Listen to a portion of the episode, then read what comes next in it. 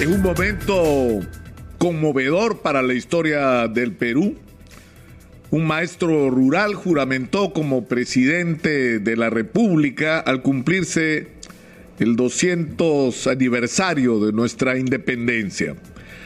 Y lo hizo en su discurso inaugural con un mensaje que le dio confianza, que le dio tranquilidad, por un lado, a los peruanos que quieren cambios, que quieren que las cosas en el Perú sean diferentes, que alguna vez en el Perú se gobierne con honestidad y en función de los intereses de las grandes mayorías y no de pequeños grupos de interés.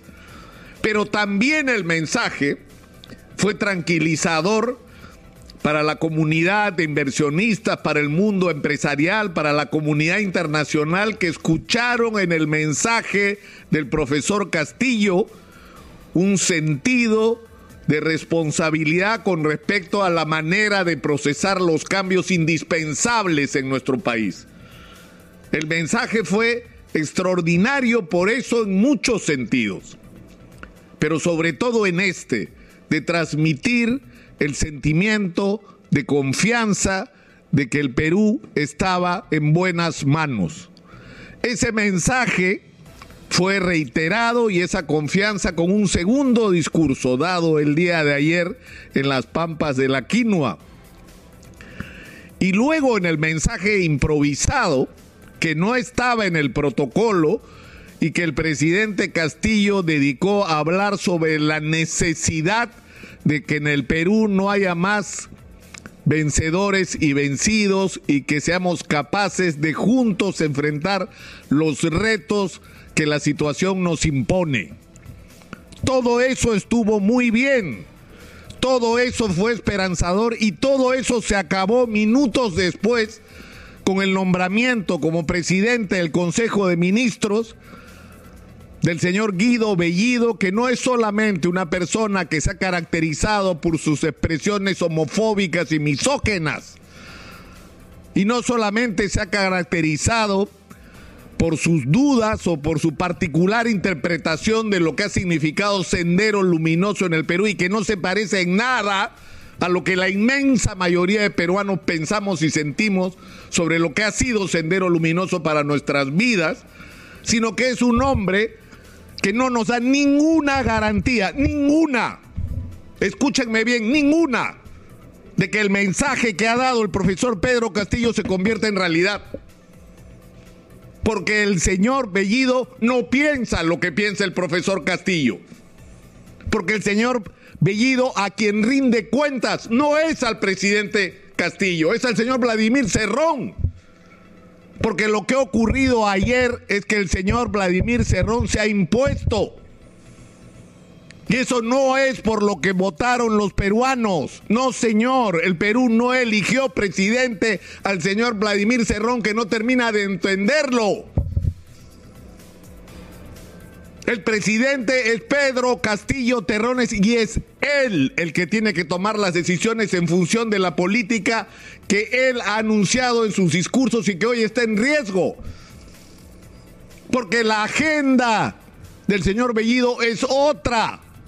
Es la agenda del señor Vladimir Cerrón.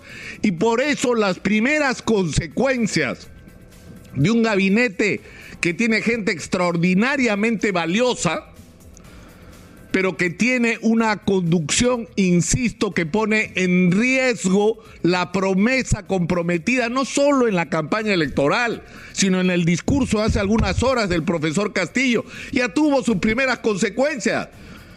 Personas que han sido determinantes, que han sido claves no solo en la victoria electoral, del profesor Castillo, sino al crear en el Perú y en el mundo un clima de confianza, han sido excluidas. No puede ser que Pedro Franque no esté si él era la voz del profesor Castillo ante el mundo empresarial. Día tras día, hora tras hora se ha dedicado a transmitirle tranquilidad al mundo empresarial de que en este país va a haber cambios. Por supuesto que va a haber cambios, pero que se van a hacer con responsabilidad. Y esa confianza que transmitía Pedro Franque se ha perdido cuando él salía por una puerta y por la otra entraba el profesor Castillo a juramentar un gabinete sin su presencia. Y lo mismo ha pasado con el doctor Aníbal Torres. ¿Cómo es posible que un hombre que ha cumplido el papel que ha cumplido en la pelea legal porque se respete la voluntad de los peruanos no esté presente en este gabinete ni tenga un papel en este gobierno como el que merecería tener? O el embajador Manuel Rodríguez Cuadros. Por Dios, ¿ustedes creen que lo que ha ocurrido en la comunidad internacional en medio de una crisis donde se hablaba de fraude en el Perú, la palabra, el respeto, la autoridad de Manuel Rodríguez Cuadros no ha sido importante porque es un hombre al que la comunidad internacional ha escuchado.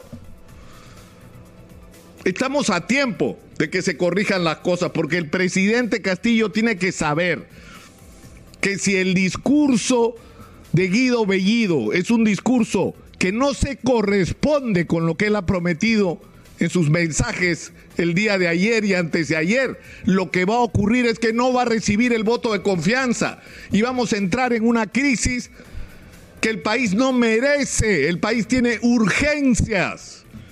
El país tiene que enfrentar la crisis sanitaria, la reactivación económica. Tenemos además una enorme oportunidad como país. Va a entrar muchísimo dinero, es más, está entrando muchísimo dinero al país y tenemos que administrarlo con responsabilidad para resolver y cambiar la vida de los peruanos. El presidente Castillo tiene la decisión en sus manos. Se ha equivocado el día de ayer el presidente Castillo. Ha escuchado lamentablemente a quienes no debería escuchar. Y el presidente Pedro Castillo Terrones tiene que entender de una vez por todas que el presidente es él que la confianza de los ministros tiene que ser a él, que la lealtad de los ministros tiene que ser a él y no a otras personas, y menos aún al señor Vladimir Cerrón, que ha pasado de ser de una persona que no iba a ser ni portero, a quien parece manejar las llaves en el gobierno del profesor Castillo Terrones. Ojalá, ojalá lo que haga en las próximas horas el profesor Castillo me obliguen a rectificar esta visión tal vez pesimista de lo que ha pasado en las últimas horas.